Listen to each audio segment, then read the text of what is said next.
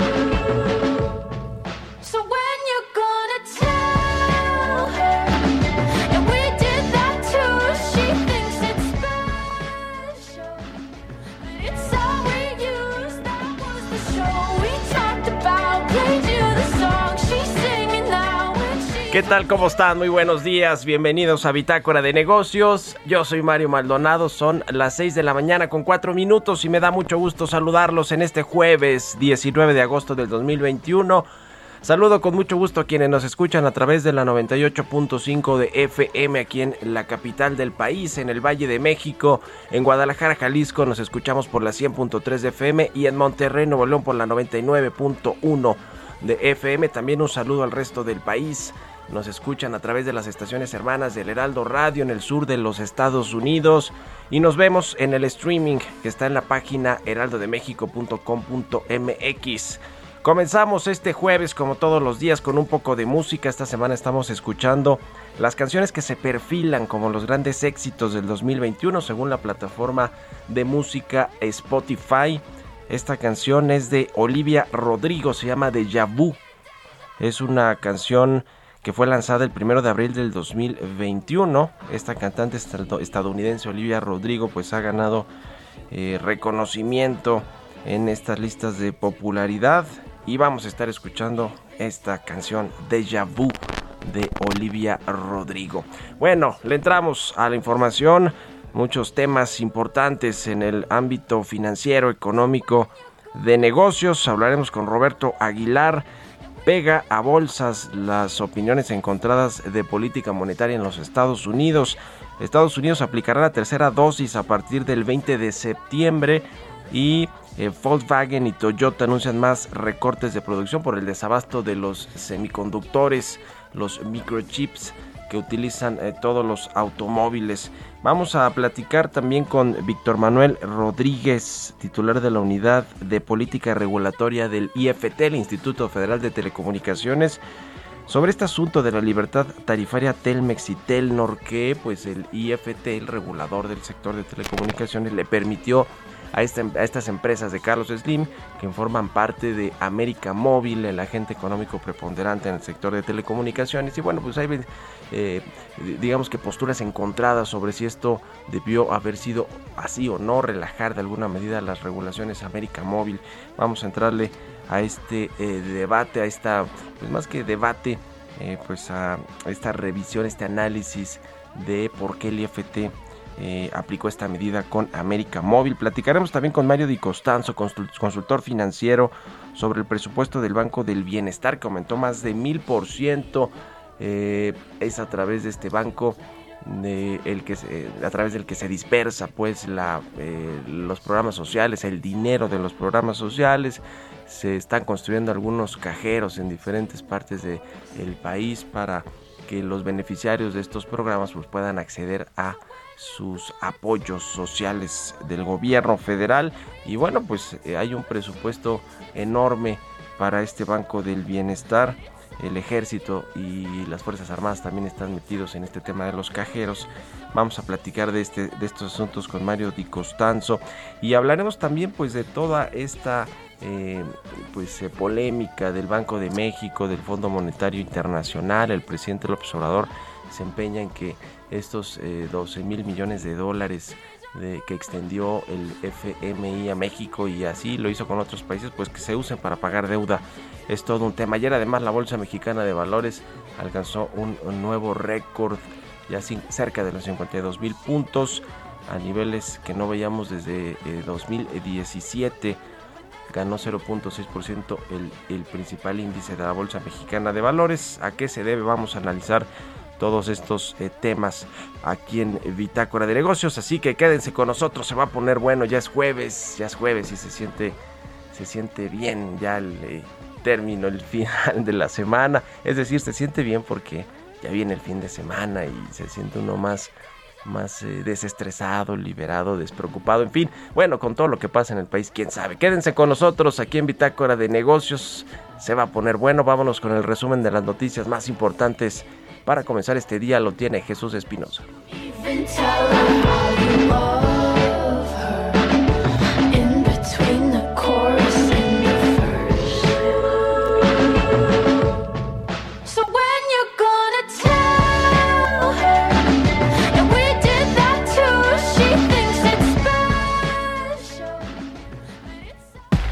El resumen. En su conferencia mañanera de este miércoles, el presidente Andrés Manuel López Obrador calificó al subgobernador del Banco de México, Gerardo Esquivel, mismo que el presidente nombró, de ultratecnócrata. Esto luego de que el economista señalara que no se puede pagar deuda con activos del Fondo Monetario Internacional. Estaba yo viendo a Gerardo Esquivel, que ya se volvió este, ultra tecnócrata, diciendo, no se puede lo que plantea el presidente, no se puede porque no se quiere, porque, con todo respeto, son muy cuadrados. Ah, que se utilice ese dinero para pagar deuda. Ah, se va a hacer el planteamiento formal al Banco de México. A través de su cuenta de Twitter, Gerardo Esquivel respondió al presidente Andrés Manuel López Obrador por calificarlo como ultratecnócrata y dijo que en democracia el disenso no siempre es confrontación, la deliberación pública siempre será bienvenida. Gabriel Llorio, subsecretario de Hacienda, anunció la creación de un nuevo instrumento financiero denominado bonos de desarrollo, los bondes F. La herramienta va a estar denominada en pesos y referenciado a la tasa de interés interbancaria de equilibrio a un día hábil. Un juez del estado de Puebla giró una orden de aprehensión en contra de Luis Ernesto Derbez, ex rector de la Universidad de las Américas Puebla. La orden de aprehensión se extiende a integrantes del cuerpo directivo de dicha casa de estudios por el delito de fraude específico. La Comisión Federal de Competencia Económica decidió retirarse de una investigación por barreras a la competencia en redes sociales, buscadores de Internet y servicios en la nube. La compañía Yenova canceló la construcción de una terminal de almacenamiento en Manzanillo, Colima, ante los cambios en las reglas para la importación de combustibles. Bitácora de negocios en El Heraldo Radio. El editorial.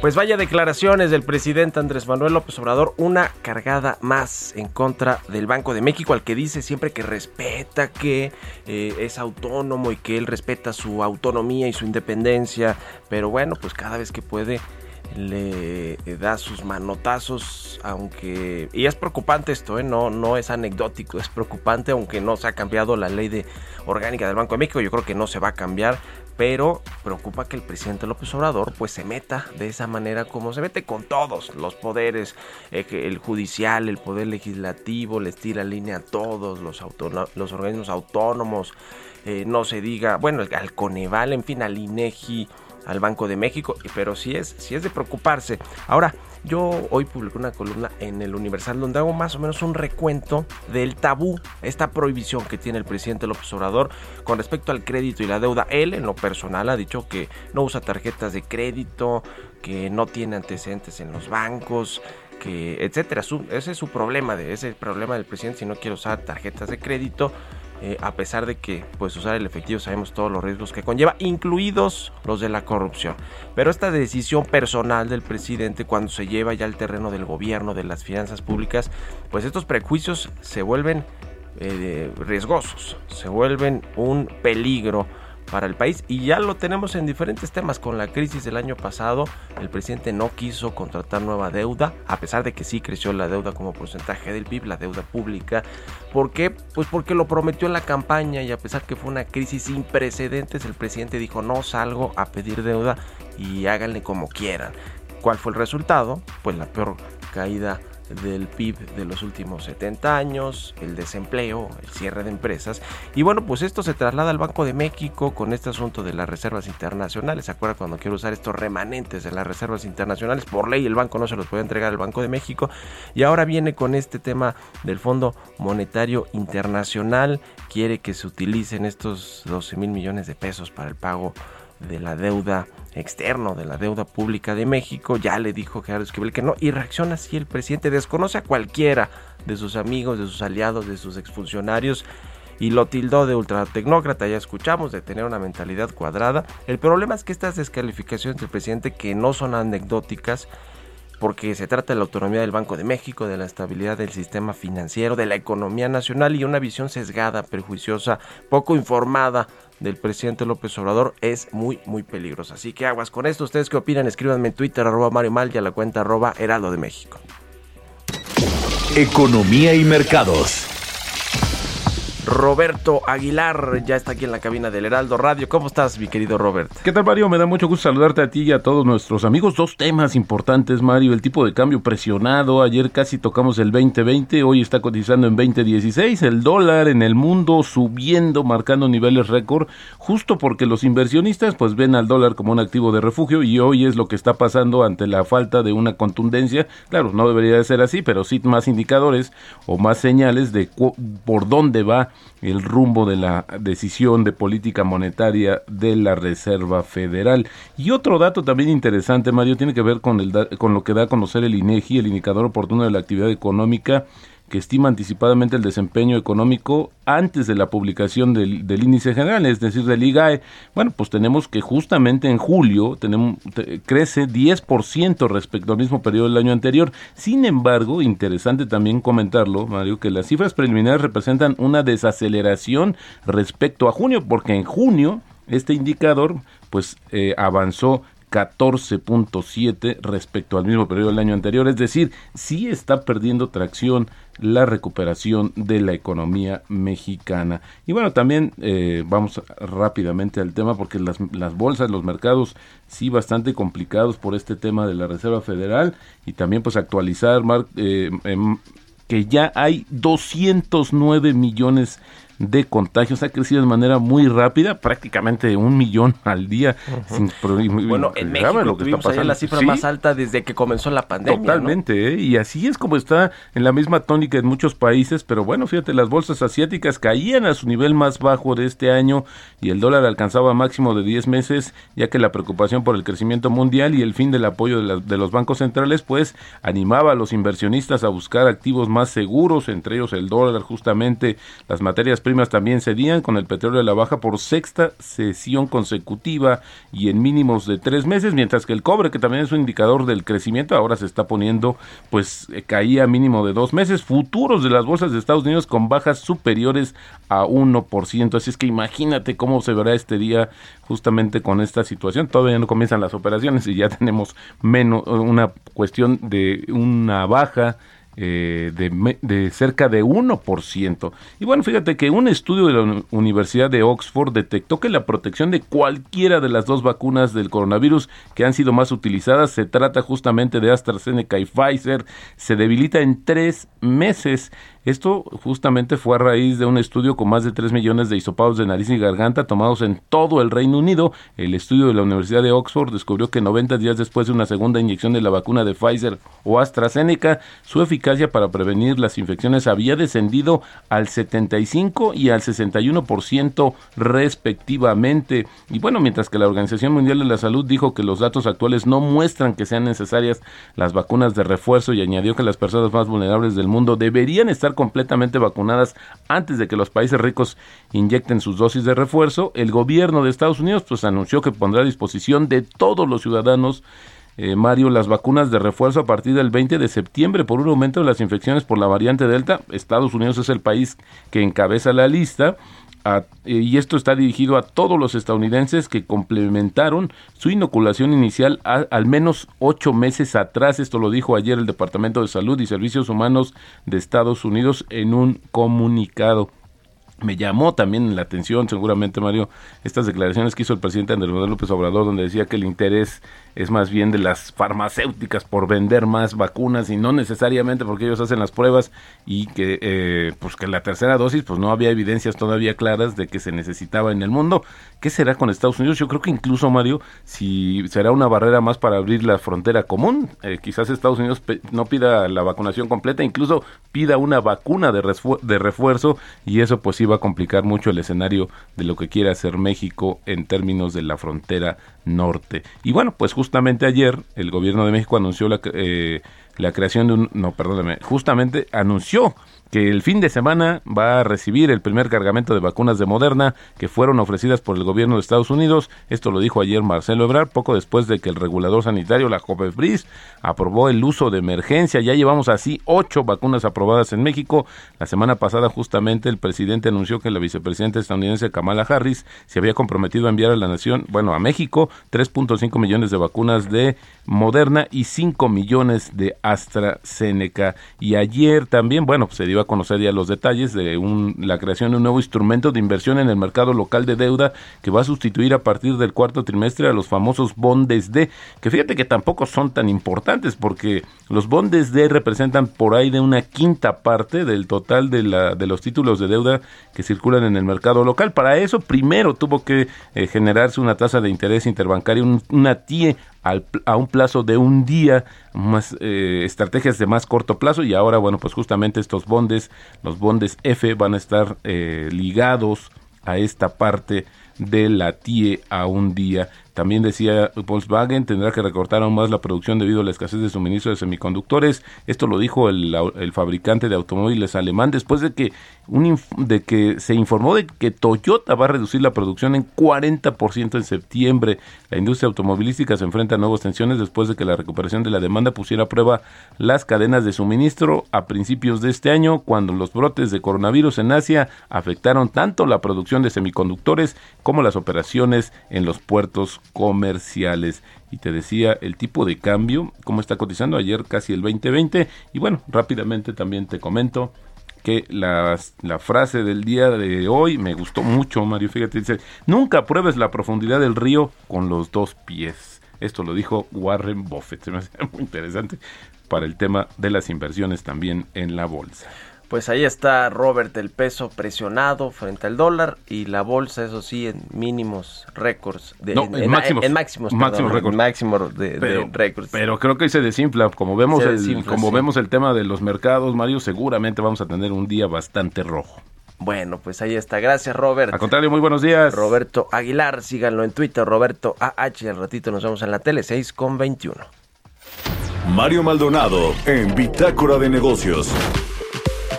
Vamos a platicar con José Manuel Arteaga, editor de la sección económica financiera de El Heraldo de México, la sección mercados. ¿Cómo estás, José Manuel? Muy buenos días. Hola Mario, ¿cómo estás? Muy buenos días. Saludos esta mañana a ti al auditorio. Pues quisimos platicar contigo sobre este tema de eh, la legalización de los autos chocolate que ha estado eh, empujándose en, en diferentes estados del norte del país, sobre todo el presidente del observador ha dado visos de que los ve, lo ve con buenos ojos, pero es un problemón para la industria, para los consumidores. Cuéntanos, por favor. Es correcto, Mario. Déjame te comento que este tema, la legalización de autos chocolate en México, se vuelve un obstáculo y un- una incertidumbre para la industria automotriz mexicana y esto incluso puede afectar la meta que se tiene de comercializar este año un millón setenta mil unidades. Esto lo dice Guillermo Rosales, director general adjunto de la Asociación Mexicana de Distribuidores de Autos, pero si quieres vamos a escuchar un poco cómo lo comenta. Eh, mira, estamos en medio de una incertidumbre muy, muy fuerte en virtud de que el presidente anunció su intención de legalizar el contrabando automotriz. Eh, el directivo eh, Mario platicó con el Heraldo Media y ahí nos dijo que las familias mexicanas que tienen actualmente automóviles con una antigüedad de 5 a 10 años también pueden enfrentar problemas porque sus vehículos podrían tener una depreciación de entre 20 y 30%. Además, bueno, nos recordó que en 2005, cuando el entonces presidente Vicente Fox permitió la legalización de vehículos, hay que recordar que en aquella época se importaron 1.500.000 unidades. Dice que esto lo que provocó fue que fuera 40% superior a las ventas de ese año y que esa situación pues puede provocar eh, o puede repetirse en nuestro país, pudiera afectar a esta industria que da empleo y paga impuestos y que, bueno, provocó en aquel año, casi fueron cuatro años en que las ventas de los automóviles estuvieron bajas. Además, Rosales nos comentó que en Estados Unidos hay bandas de criminales que se encargan de administrar, operar, comercializar subastas de vehículos que participaron en algún acto delictivo o que fueron siniestrados y estos, bueno, están terminando en México o pueden terminar en México con esta legalización de vehículos. Dice que el gremio, el gremio Mario está pidiendo pues fuertemente al gobierno federal que no se permita la legalización de autos chocolate o que en su defecto el gobierno federal emita un decreto para conocer con exactitud las condiciones de esa acción. Y nada más hay que recordar que el presidente Andrés Manuel López Obrador recientemente anunció que van a, a permitirse la regulación de vehículos chocolate provenientes de Estados Unidos en Sonora, Nuevo León, eh, Chihuahua, Coahuila, Tamaulipas, eh, y se agregan a lo que se había comentado al principio que era en Baja California. Y a este, a este eh, tenor Rosales dice que a ellos les preocupa mucho eh, que algunos estados pues ya están levantando la mano. Si quieres, escuchamos un poco más de lo que comenta Rosales. Y eh, mayor preocupación tenemos porque hay eh, también llamados eh, de gobernadores eh, que eh, tal cual como el de Sonora, el de Durango, el, el gobernador electo de San Luis eh, Potosí, eh, Mario, pues así la situación en esta industria que pues está eh, Sí. viendo un problema que viene hacia adelante. Muy bien, pues te agradezco mucho, José Manuel Arteaga. Muy buenos días. Vamos a hacer una pausa. Regresamos. Continuamos en un momento con la información más relevante del mundo financiero en Bitácora de Negocios con Mario Maldonado. Regresamos. Estamos de vuelta en Bitácora de Negocios con Mario Maldonado. Entrevista.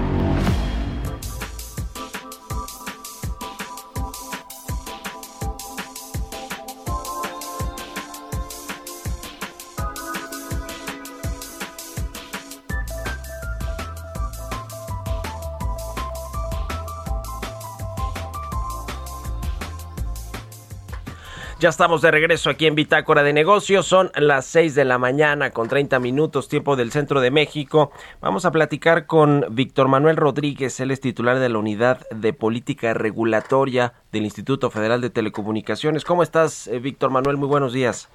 Eh, muy buenos días, Mario. Muy bien. ¿Y tú? Muy bien, gracias eh, por eh, tomar la entrevista. Que- queremos platicar con, con ustedes en el IFT sobre esta libertad eh, tarifaria a Telmex y a Telnor, estas dos empresas que son parte de América Móvil, de este grupo empresarial del ingeniero Carlos Slim. Ha sido un tanto polémico que eh, pues se haya otorgado esta libertad en, en las tarifas a este agente económico preponderante en 52 municipios del país. Eh, hay analistas que dicen que esto va pues en detrimento de los usuarios de los servicios, incluso hasta posibles violaciones al TEMEC en, en materia de telecomunicaciones. Sin embargo, pues ustedes en el IFT han defendido esta, esta medida. Platícanos, por favor, el contexto eh, más, más explicado de qué significa esta libertad tarifaria Telmex y Telnor en 52 municipios del país. Claro, mira, eh, te explico. Eh, un poco eh, vamos eh, haciendo historia. Eh, cada dos años el instituto revisa las medidas de- que se le impuso, las medidas asimétricas que se le impuso al agente económico preponderante, a Telmex y Telnor. Eh, esa revisión se hace un análisis en materia de competencia para ver la evolución que se ha realizado en los servicios que prestan los agentes económicos preponderantes. Bajo ese contexto se dio que había o que se observaba una dinámica de competencia distinta entre los distintos municipios que conforman el país, por lo cual se decidió otorgar libertad tarifaria a Telmex y o al agente económico preponderante eh, para un servicio en particular, que es el servicio de acceso indirecto al bucle local. Este servicio no es prestado a los usuarios finales, sino que es un insumo que utilizan los competidores para que puedan hacer uso de la capacidad de infraestructura del agente económico preponderante y poder en su momento, si así deciden utilizar este insumo, ofrecer servicios a los usuarios finales. Entonces es un insumo que se que puede ser utilizado por los agentes económicos, por los competidores. En este caso se realizó una revisión de parámetros que nos permitieron observar en qué municipios la dinámica de competencia era mayor y no eh, era necesario regular esta tarifa. Eh, eh, que únicamente, quiero hacer énfasis, es la tarifa la que se está liberando. No se le está quitando la obligación de seguir prestando ese servicio. Entonces, lo que se hizo es ver tres eh, eh, criterios que nos permitieran ver que la competencia era mayor. Primeramente, los niveles de penetración de acceso a Internet eh, que nos permitían observar que la cobertura o las infraestructuras eran muy amplias.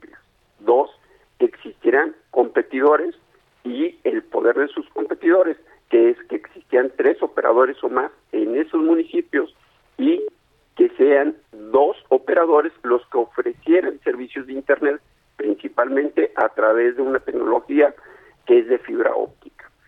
Eh, cuatro, ver que los agentes económicos ya no era el, el, el principal proveedor de servicios de telecomunicaciones o de banda ancha fija en esos municipios que había perdido un mercado. Eh, es decir, que tuviera una participación menor y que no fuera el principal. Y por último, ver la fortaleza de sus competidores. Es observar que en esos municipios se tuviera uno, se contara con un operador con mayor participación de mercado de más del 20% de participación. Entonces, todo este conjunto nos daba que los eh, que en esos municipios existía una dinámica de competencia que permitía liberar una tarifa de los tantos eh, insumos que tiene obligación el agente económico preponderante a proveer a sus competidores. Ujú. Eh, otra de las eh, consideraciones de algunos analistas es que este es el inicio de la desregulación del agente económico preponderante en telecomunicaciones de América Móvil, eh, que sin embargo pues sigue manteniendo una alta concentración en el mercado. ¿Qué, responden a, a- a eso en el IFT? Eh, mira, no es, eh, vamos a decir, no es un camino una desregulación. Eh, eh, creo que es una eh, un elemento que nos a nosotros observar que en algunos servicios la competencia ha hecho eh, y, y- las medidas han funcionado y que se y que se tienen distintos parámetros de competencia primeramente en servicios y dos en, en ciertos municipios. Entonces creemos que conforme se va avanzando, la regulación tiene que modelarse para ver las condiciones de competencia, si no, la regulación puede ser una barrera para que se pueda invertir o para que nuevos competidores puedan entrar a ese mercado. Entonces lo que nosotros vemos es una modulación de, de las medidas, ¿no? ¿Para qué? Para que exista más competencia, exista más inversión y el principal eje rector de todo esto es que el usuario tenga mejores precios, mayor calidad y mejor diversidad de servicios. Ujú. Eh, ¿Cómo beneficia esto a los consumidores? Eh, Víctor, eh, di- dices, eh, nos platiques que va a ser posible que todos los operadores de eh, telecomunicaciones puedan acceder no a, digamos a, a este a esta infraestructura que va desde las centrales hasta los directo a las casas a los hogares de los de los usuarios esta llamada última milla eh, para que bueno pues ellos también presten servicios de telecomunicaciones es decir eh, también les va a beneficiar ¿Cómo, se traduce todo eso en, en los consumidores en los usuarios de servicios de telecomunicaciones Eh, mira, eh, la competencia eh, ha permitido, uno, cuando existan eh, eh, varios operadores, el usuario es el que decide con quién, eh, con quién demanda un servicio.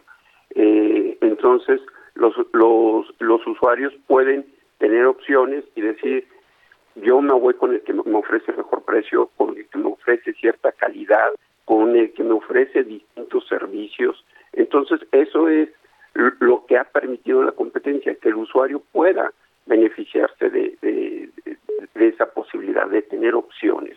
Entonces, lo que hemos visto es de que el usuario ha elegido que Teléfonos de México no es el principal proveedor en esos municipios. ¿Qué quiere decir? Que los competidores han ganado mercado por mejor precio o por mejor calidad o porque ofrecen una variedad de servicios distintos. Entonces eso se ha traducido principalmente en el ahorro de, de servicios de telecomunicaciones, como lo hemos visto en los últimos informes que ha sacado el instituto acerca de los planes eh, de servicios de telecomunicaciones, una mejor calidad y, y, y, una mayor diversidad de servicios. Entonces lo que eh, es lo que vemos, no que entre may, mayor competencia exista, el principal beneficiario va a ser el usuario. Uh -huh. No va a haber guerra de precios entre los competidores por digamos, esta desregulación o libertad tarifaria que tendrán estas eh, subsidiarias de América Móvil? Eh, eh, mira, lo, lo, de, lo de la guerra de precios, creo, creo que los, lo, los concesionarios eh, pueden, o los competidores y teléfonos de México, tienen una posibilidad de disminuir los precios para, para, para ganar eh, usuarios. Lo que sí, lo que sí eh, tenemos que recordar es que Teléfonos de México eh, establece o tiene la obligación de mantener una tarifa nacional a todos los usuarios. Entonces, si en una, si en un municipio baja la tarifa, esa, esa tarifa hacia los usuarios es a nivel nacional para cada uno de los servicios de telecomunicaciones que ofrece Telmex y Telnor.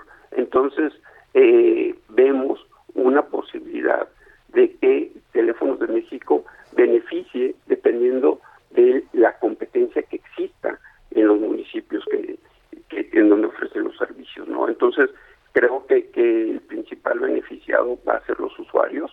Eh, nosotros todavía mantenemos la regulación del agente económico preponderante, tiene la obligación de ofrecer esos servicios a sus competidores, al igual que ofrecer la infraestructura eh, con la cuenta a sus competidores y en unos casos los precios de, esas, de, de esos insumos serán regulados como los postes, ductos eh, que, que, se tienen, se han regulado y se ha determinado por parte del instituto las tarifas, ¿no?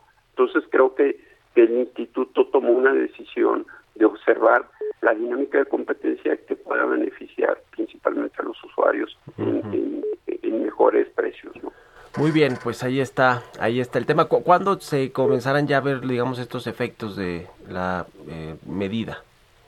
Mira, ahorita nosotros, eh, el agente económico preponderante tiene la obligación, o bueno, tiene ya la posibilidad de, de liberar sus tarifas de un insumo en particular. Desde el 10 de agosto eh, no ha cambiado los precios que el instituto determinó eh, conforme a a una revisión anualmente que se realiza, que fue de- en 2020, se determinaron los precios para 2021, se han mantenido los precios, ahorita estamos en un proceso de revisión de esos precios y de todas las condiciones de los servicios o insumos que presta el agente económico preponderante y creo que paulatinamente se verán reflejados los resultados, no nada más de lo que haga Teléfonos de México con este insumo, sino que creo que gran parte de, de los de, de el éxito de cualquier apertura es también parte de los cons- de sus competidores, ¿no?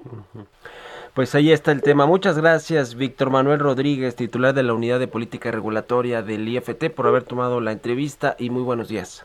Muy buenos días y Que estén muy muchísimas bien. gracias. Hasta luego. Son las 6 de la mañana con 42 minutos. Cambiando de tema, eh, este asunto de la votación de los eh, representantes eh, sindicales de esta planta de General Motors en Silao, Guanajuato, pues ha sido todo un tema. eh, eh, eh, se comenzó pues con precisamente una votación que los trabajadores de esta planta pues acusaron que no fue una votación transparente, democrática realmente. y bueno, pues se quejaron en Estados Unidos. En Estados Unidos los sindicatos también eh, pues se pidieron a México revisar el tema y pues está ahí ya metida la Secretaría del Trabajo, el Instituto Nacional Electoral, por supuesto los trabajadores involucrados, los patrones, eh, la- las centrales obreras, la CTM, en fin. Ahora pues ya tenemos resultados de esta votación en la planta de General Motors. Se dice que, que fueron eh, que fue una votación sin incidentes para legitimar este contrato colectivo en la planta de esta empresa automotriz en Silao, Guanajuato. Concluyó ayer en la noche esta votación, según dijo la Secretaría del Trabajo. No hubo incidentes, aunque dicen que en realidad sí hubo incidentes, pero bueno, el gobierno, ¿qué, qué va a decir? Ya un notario dio fe de la con- conclusión del, del proyecto. La Secretaría del Trabajo dijo que en estas dos jornadas de votación fue constante la afluencia de los trabajadores a las mesas de votación. Lo que procede ahora es que este material electoral se reunirá en un mismo lugar para iniciar el conteo de los votos que lo va a realizar el Instituto Nacional Electoral y el resultado se va a dar a conocer este este jueves. Vamos a, a- a ver, a buscar ya si ya están los resultados, porque supone que esto iba a ser muy temprano en una de esas. Ya lo tenemos, ya tenemos los resultados de hecho, sí se, se dieron a conocer hace, hace ratito y se los voy a presentar. Esto, esto fue lo que se dijo. la participación democrática de la consulta que se llevó a cabo en estos en el día 17 y 18 de, de agosto para ver si se legitimaba o no se legitimaba el contrato colectivo de trabajo. Los trabajadores con derecho a votar fueron un total de 6.494. Los total de votos emitidos fue un total de 5.876. Los votos a favor del contrato son, fueron 2.623. Los votos en contra del contrato fueron 3.214. Bueno, pues según esta información, que me imagino que es el representante del INE en, en Guanajuato, en esta entidad del país donde está la planta de General Motors, esta planta emproblemada por el contrato colectivo, pues ganó el no en que no se mantiene ese contrato colectivo. Eh, eh, te- te- tendrán que revisar pues o- todas las condiciones de los trabajadores y bueno pues eh, el, el problema fue porque los trabajadores dijeron que les im- impusieron a los líderes sindicales lo con todo lo que eso significa eh, estos líderes charros que existen en, en muchos eh, sindicatos o en la mayoría casi de los sindicatos del país ya se metió a Estados Unidos porque ya ampara a estos trabajadores de una empresa de capital extranjero, sobre todo de capital estadounidense, lo ampara el TEMEC y pues ahí está, seguramente se tendrá que eh, rehacer este contrato colectivo con otros líderes eh, sindicales y con pues quizá otros términos de los que ya se tenían ahí acordados.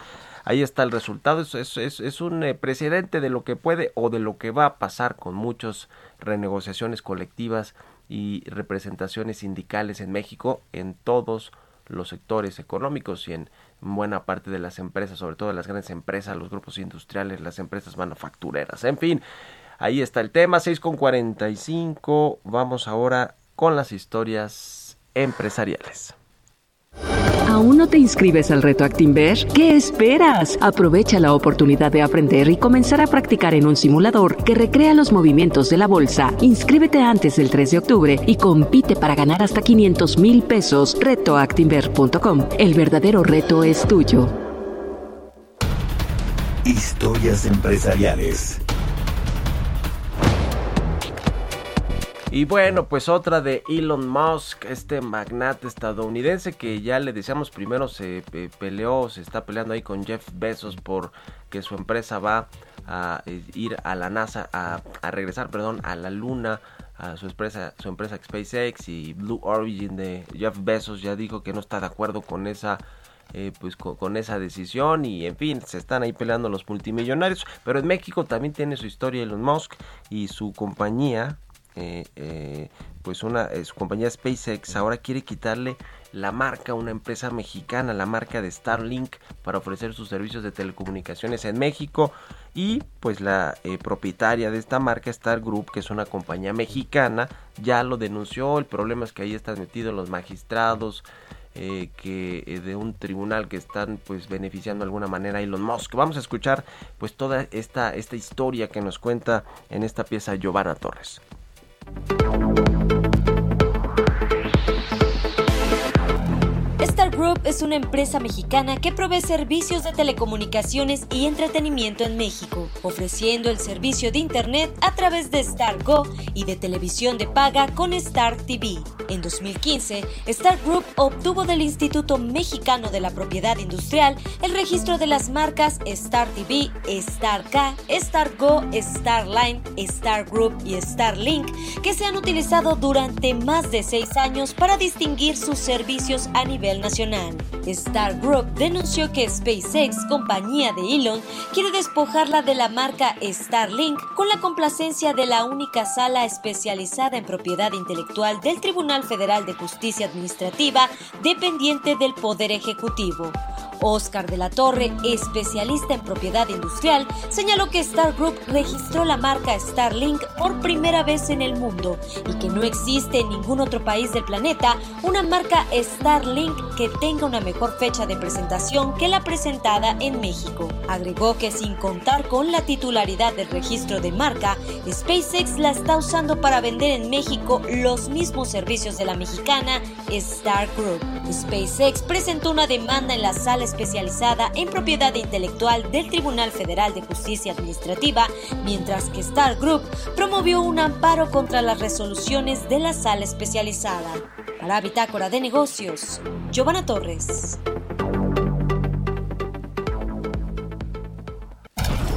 Bitácora de negocios en El Heraldo Radio.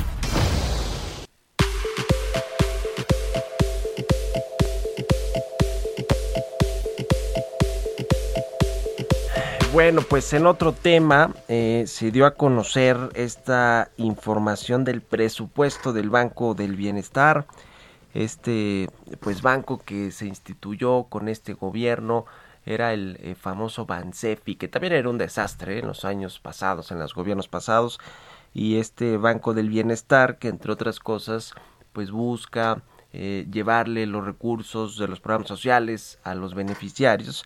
Lo interesante es cómo se está manejando este banco, eh, donde ya le decía tiene participación las Fuerzas Armadas a través de la construcción de los cajeros que se están eh, poniendo en, muchos lugares del país, a través de los cuales pues los eh, beneficiarios podrán ir a obtener su dinero en efectivo. Eso sí, eso sí no cambia. El dinero en efectivo es el que se maneja en los programas sociales y por eso hay tanta opacidad, tanta corrupción. Por eso Gabriel García, el ex coordinador de los siervos de la nación o de estos programas sociales o de estos eh, representantes eh, de Morena en los estados o superdelegados, pues por eso eh, se convirtió en un hombre tan poderoso del presidente López Obrador y cuando y como no le sirvió no le funcionó para la operación electoral de las ele- elecciones intermedias en algunos estados y ciudades importantes. El caso de la Ciudad de México fue claramente emblemático, ¿no? Perdieron nueve de, eh, las nu- nueve alcaldías, eh, el, caso de, de la izquierda, de Morena.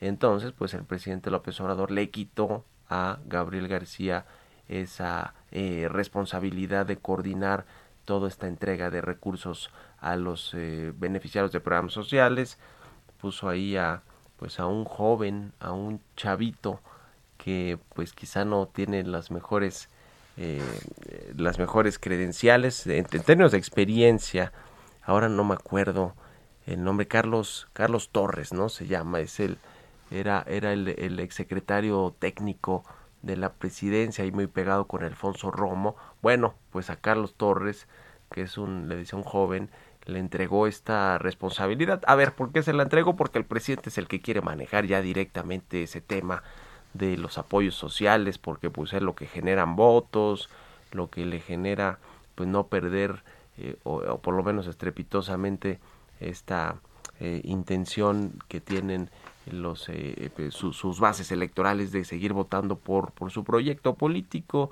eh, y, por, y por no perder popularidad. Eso es lo que le importa realmente o únicamente al presidente del observador pero bueno ya me extendí yo más con los temas políticos. El tema de fondo del Banco del Bienestar es su presupuesto que aumentó más de mil por ciento durante el primer semestre del 2021 este Banco del Bienestar recibió una aportación de capital de 5 mil millones de pesos por parte de la Secretaría de Hacienda, con lo que su, pre- su presupuesto para este año se ajustó al alza 1.613% para contar con una partida presupuestal del orden de 5.309 millones de pesos. Ahí sí, el presidente López Obrador, la Secretaría de Hacienda y todo mundo en el gobierno, incluso en el poder legislativo, los legisladores afines a, al, al gobierno y al proyecto político. Del presidente no tienen empacho absoluto en aumentar los recursos de, eh, presupuestarios para este Banco del Bienestar, todo lo que tiene que ver con el tema social, que ya le decía está ligado directamente, intrínsecamente con lo político electoral, ahí sí los recursos que quieran, lo que mande el presidente López Obrador cuando se trata de otros temas como las consultas y el dinero que requiere el INE para hacerlas, cuando se trata de los organismos autónomos, de los fideicomisos para apoyar la ciencia, el deporte, ahí sí no, ni, ni se lo toquen al presidente porque no les va a hacer caso.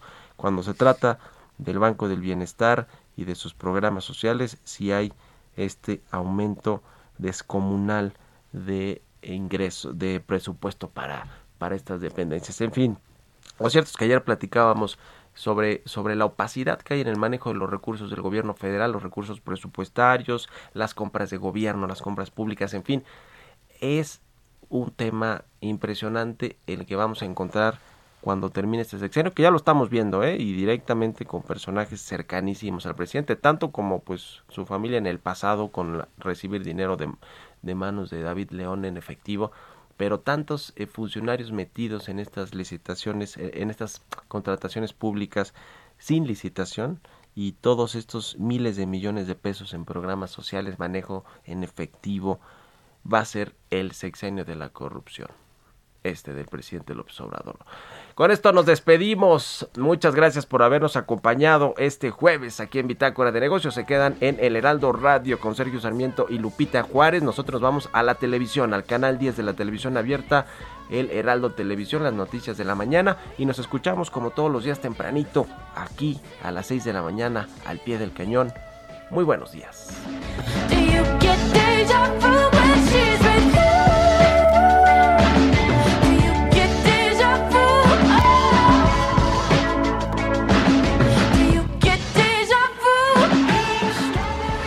Esto fue Bitácora de Negocios con Mario Maldonado, donde la H suena y ahora también se escucha. Una estación de Heraldo Media Group. Mom deserves the best, and there's no better place to shop for Mother's Day than Whole Foods Market. They're your destination for unbeatable savings, from premium gifts to show-stopping flowers and irresistible desserts. Start by saving 33% with Prime on all body care and candles. Then get a 15-stem bunch of tulips for just $9.99 each with Prime. Round out Mom's menu with festive rosé, irresistible berry chantilly cake, and more special treats. Come celebrate Mother's Day at Whole Foods Market.